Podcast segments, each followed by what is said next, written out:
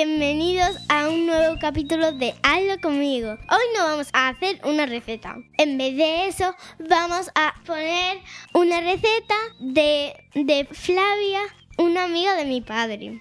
Papá, ¿cómo decías que se llamaba la receta? La receta se llamaba pollo a la mostaza. Vamos a poner la receta que nos ha enviado Flavia, que se llama pollo a la mostaza. Dani, ¿a ti te gusta el, el pollo a la mostaza? Sí.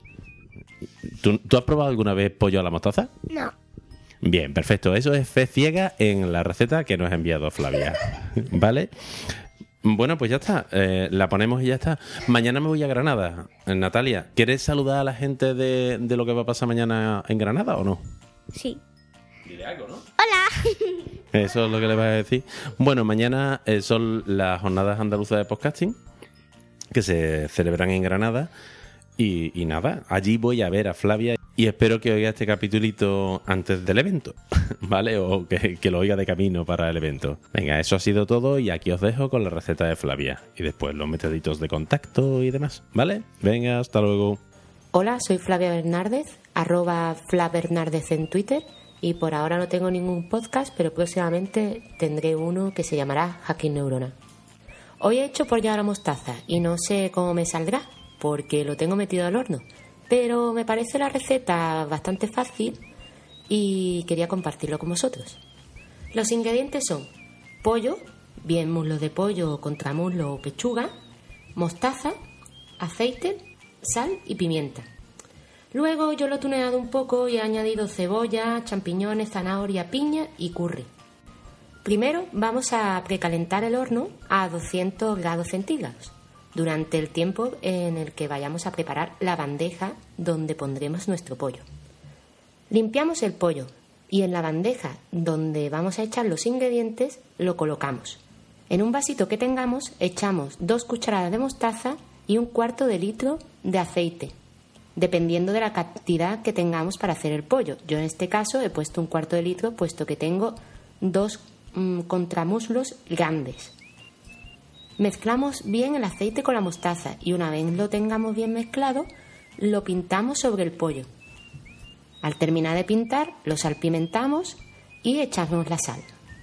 En principio con esto podemos meterlo al horno, pero yo lo veía un poco soso y le eché eh, cebollita picada, un poquito de zanahoria, tenía tres, tres piezas de zanahoria ahí, se la he echado también, una latita de, de piña ya cortadita y una lata de champiñones, de esos que vienen ya en su agua.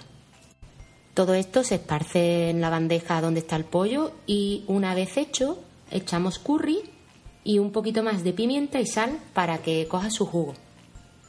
El jugo que viene con la piña también lo eché encima. Y ya tenemos listo el pollo para que lo metamos al horno durante 45 minutos a 200 grados centígrados. Yo lo tengo aún en el horno, así que cuando lo saque y lo pruebe, os cuento cómo me ha salido. Bueno, he de decir que el pollo estaba espectacular. Me lo he comido enterito.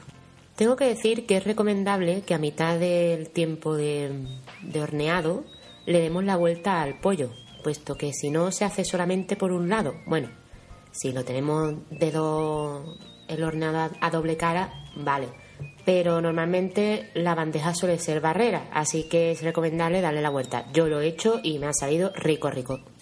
También he de decir que no os paséis con el curry. Yo le he echado un poquitín, solamente espolvoreado por lo harto y la verdad es que le daban un toque picantito junto con la pimienta, y, pero no sabía mucho a curry, así que perfecto.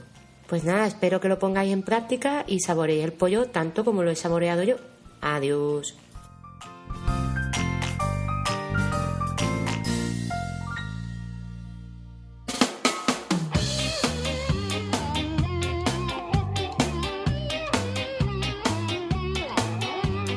Podéis poneros en contacto conmigo en la dirección podcast.tortitas.net para enviarme comentarios, recetas o audios con recetas hechas por vosotros.